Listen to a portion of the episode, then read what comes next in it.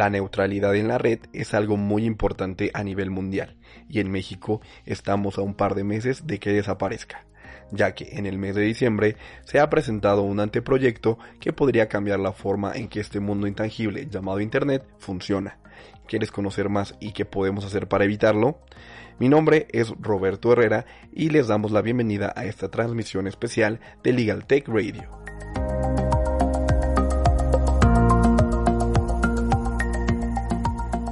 Hola amigos, nuevamente bienvenidos a este podcast especial en donde trataremos de explicarles qué es esto de neutralidad en la red y cuál sería la repercusión si desapareciera en México y cómo podría afectar a otros países de América Latina, así como Chile, Argentina, Perú o cualquier otro. ¿Por qué decimos esto? porque el país que ejemplifique a otros cómo empezar a desaparecerla va a ser el país que les enseñe cómo destruirla. Entonces hoy les queremos explicar por qué es tan importante y qué podemos hacer al respecto, seamos mexicanos o no.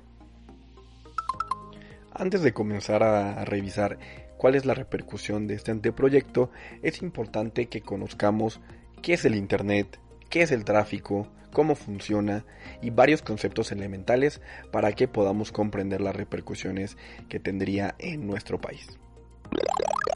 En 2018, la compañía Sandvine, especializada en software y hardware para la red, presentó un reporte correspondiente a la primera mitad del 2018 respecto al tráfico del Internet a nivel mundial y las plataformas, aplicaciones o protocolos que se registran en mayor medida. En ese sentido, los datos refieren el gran tráfico que registran plataformas como Netflix, YouTube, así como protocolos HTTP y el formato RAW. En nuestras redes sociales les compartiremos el diagrama que nos presentó Sandvine, en donde pues claramente se representa cuál es el tráfico total de Internet. Vemos que estas plataformas en su mayoría de video ocupan un gran porcentaje de este tráfico. Destaca también el llamado HTTP Media Stream, que es básicamente todo el video que pasa por internet que no es YouTube o Netflix, con un aproximadamente 13%. Entonces, de acuerdo a las estadísticas, entre Netflix que suma el 15%, YouTube el 11%, Amazon Prime Video 3.7% y todo el HTTP Media Stream, aproximadamente un 13%, estaríamos hablando que más del 40% del tráfico del Internet lo generan los sitios de video. Con este preámbulo y con las cosas un poco más claras, es evidente que si esta tendencia de tráfico continúa así, enfocada a video, supondría una eventual desaparición de las grandes televisoras por cable. Es por esto que estas empresas están buscando la manera de que esto no suceda solicitando que la red deje de ser neutra y comience a existir una distensión de velocidad y acceso al Internet. Esto no es nada nuevo y es algo muy similar a lo que sucedió ya anteriormente con la telefonía móvil y los planes tarifarios que ofrecían empresas como Telcel, Nextel o Movistar en su momento. ¿Recuerdan que las tarifas de estos planes centraban el modelo de negocio en las llamadas y en los mensajes de texto? Estos eran demasiado redituables para estas operadoras telefónicas y como servicios accesorios ofrecían banda ancha móvil sobre 3G, normalmente en esa época era lo que había, y en algunos casos, dependiendo del plan que tú tuvieras contratado, muchas veces incluían internet ilimitado. Sin embargo, con la irrupción de Skype, iMessage, Viber, Line y el indiscutible rey de la mensajería instantánea, WhatsApp, dañaron seriamente los ingresos que se obtenían con los SMS y llamadas de voz. Hoy esas mismas empresas han cambiado su modelo, centrando estos planes pura y básicamente en los servicios de Internet, incluyendo gratuitamente en la línea telefónica los mensajes de texto y las llamadas. Empero se ha soslayado la naturaleza de la red, en donde estos mismos planes con Internet ilimitado, entre comillas, se limitan únicamente a, por ejemplo, WhatsApp o Facebook en una versión muy básica, Twitter, entre otras. Y cualquier acceso fuera de estas redes sociales tendrá un costo adicional a lo que ya pagas en tu plan, atentando contra la naturaleza descentralizada y libre de nuestra red. Si usted no está muy familiarizado con estos temas, de modo ejemplificativo y a efecto de darle un poco de contexto a qué es esto del tráfico de Internet, le ponemos el siguiente ejemplo. Un mensaje de texto enviado por WhatsApp apenas consume 73 o .73 kilobytes, que es una porción minúscula de un megabyte. Es decir, que para llegar a gastar un megabyte tendrías que enviar alrededor de 13.500 mensajes, por lo que es poco probable que con los planes telefónicos actuales usted llegue a consumir la totalidad de sus datos, por lo que el envío de los mismos no representaría mayor problema. Ahora bien, después de esta breve explicación, retomemos qué es lo que quieren hacer los operadores de televisión por cable y por qué es tan peligroso para los mexicanos y para la comunidad latina en general.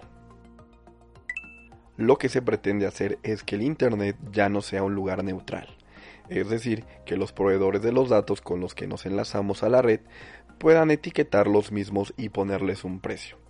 Establecer a qué se le da preferencia de descarga y a qué no, e inclusive qué contenidos no podrán ser visualizados por esta red controlada. Entonces el concepto de neutralidad de la red se fundamenta básicamente en los principios y reglas que buscan regular el servicio de Internet que ofrecen las diferentes proveedoras de este servicio como Telmex, Axtel, Easy, haciendo que el acceso sea igualitario y equitativo a todo tipo de contenidos y servicios, garantizando que los paquetes de datos viajen con el mismo peso y sin distinción en la velocidad, es decir, que todos los usuarios pueden acceder libremente a cualquier contenido de la red. Muchas personas para explicar este concepto de net neutrality lo han ejemplificado con una viñeta que les compartiremos en nuestras redes sociales, en donde se establece que en una carretera pueden existir vías de libre acceso y otras vías de cuota. Quienes puedan pagar por estas vías de cuota tendrán considerables ventajas como reducción de tiempos, sin tráfico, estabilidad en el trayecto, que no haya un bache por ahí y bueno, de manera general mejorar la experiencia significativamente. El problema es para quien no puede costear este tipo de servicios, ya que se verá inmiscuido en una serie de situaciones como el tráfico, que la vía no se encuentre con el mantenimiento debido y en fin una serie de complicaciones que harán que esta experiencia no sea la más grata.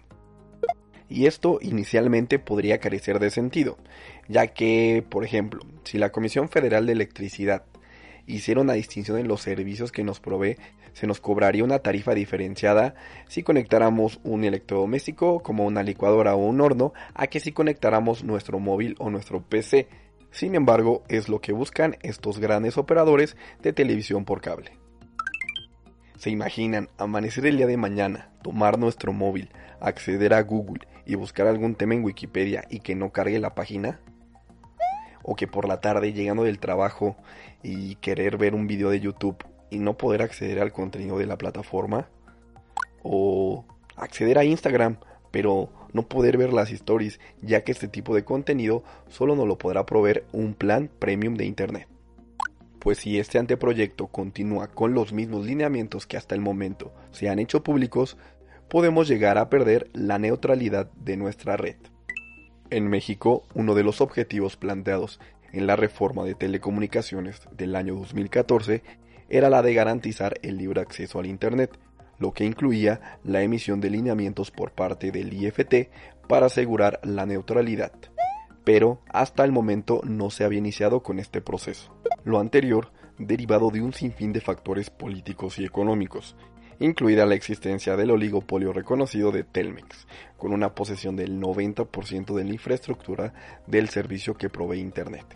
Sin embargo, en el mes de diciembre, el IFT presentó el anteproyecto de lineamiento sobre gestión de tráfico y administración de la red, el cual desafortunadamente cuenta con deficiencias importantes que ponen en peligro el acceso a Internet. La intención de este podcast especial es que hoy quienes no son abogados comprendan los alcances de este anteproyecto y quienes lo son nos apoyen difundiendo el contenido y replicándolo con su familia y amigos, ya que es trascendental para el desarrollo del país que se proteja y se legisle de manera adecuada el acceso a la red. Es por lo anterior que de manera breve, clara y concisa les comentaremos los puntos que hacen que esta primera versión del proyecto no sea la más adecuada. Primeramente, en el artículo quinto se menciona que se podrá implementar la limitación de acceso a contenidos, si se considera que es, entre comillas, una emergencia nacional o a petición expresa de la autoridad competente. En primera instancia, en ningún punto se menciona que pudiera consistir en una emergencia nacional o cuál será la autoridad competente para solicitarla, lo cual deja criterio muy ambiguo en qué supuesto se puede limitar el acceso de los contenidos en Internet. Esto puede derivar en una censura por parte del Estado, pues por supuesto, ya que si, por ejemplo, usted el día de mañana publica un tweet en el cual le hace un comentario que no le parezca a nuestro Ejecutivo Federal, podrá ser baneado y censurado.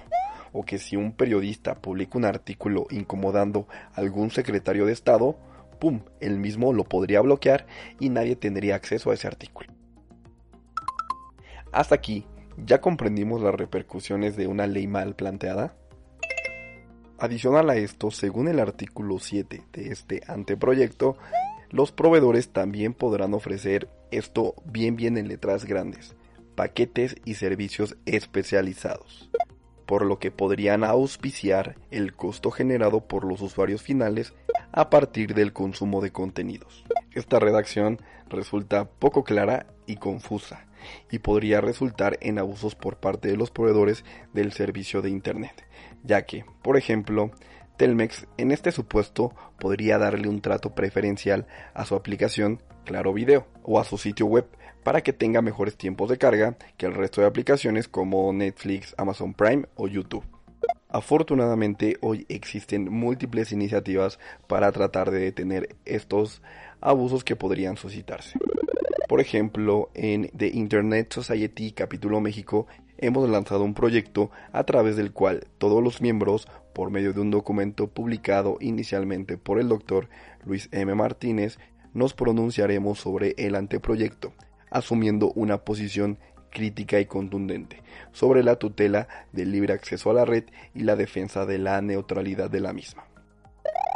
Por otro lado, existe una iniciativa a la que nos gustaría que ustedes como usuarios se sumen esta es la propuesta por la Red de Defensa de los Derechos Digitales, denominada Salvemos Internet, por medio de la cual van a suscribir un formulario para expresar el descontento sobre el contenido de los lineamientos presentados por el LIFT. El enlace se los dejaremos en la descripción de este podcast o pueden entrar directamente a la página salvemosinternet.mx. La consulta se extendió hasta el día 13 de abril sin embargo, es muy poco tiempo para alcanzar a difundir esta información, por lo que de manera especial les pedimos compartir este programa. La intención es que todos los mexicanos sepan que hoy el futuro de la red está en sus manos y para quienes no lo son, se encuentren preparados ante una iniciativa de tal magnitud y trascendencia, ya que deben estar preparados para defender y exigir que las características de la red continúen con estas particulares peculiaridades basadas en la subdirección, interacción, velocidad y alcance mundial a un costo accesible, preservando su descentralización. Por favor, hagamos viral este contenido, compártalo con su novia, su novio, sus amigos, su familia, ya que es un tema bien, bien trascendental y es importante que desarrollemos una conciencia como usuarios, ya que esta herramienta que llamamos Internet no la hizo el gobierno, no la mantiene el gobierno y no la va a mejorar mucho este gobierno. Por lo que este llamado es a todos los usuarios, quienes realmente somos la base de este Internet. Es importante, es muy muy importante difundirlo y que todo el mundo conozca qué es lo que está sucediendo actualmente. Y hasta aquí nuestro programa del día de hoy. Les agradecemos muchísimo el habernos acompañado y de verdad les anticipamos nuestro agradecimiento por ese like y ese share a este episodio.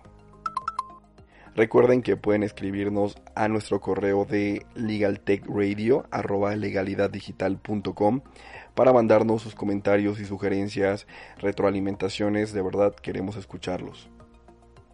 No olviden por favor seguirnos en nuestras redes sociales, en Twitter, Instagram y LinkedIn como Legaltech Radio.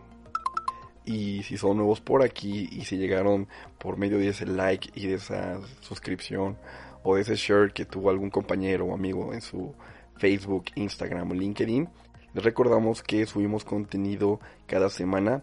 No nos despedimos sin antes agradecerles su reproducción. Yo soy Roberto Herrera y nos vemos aquí la próxima semana en Legal Tech Radio. Muchas gracias.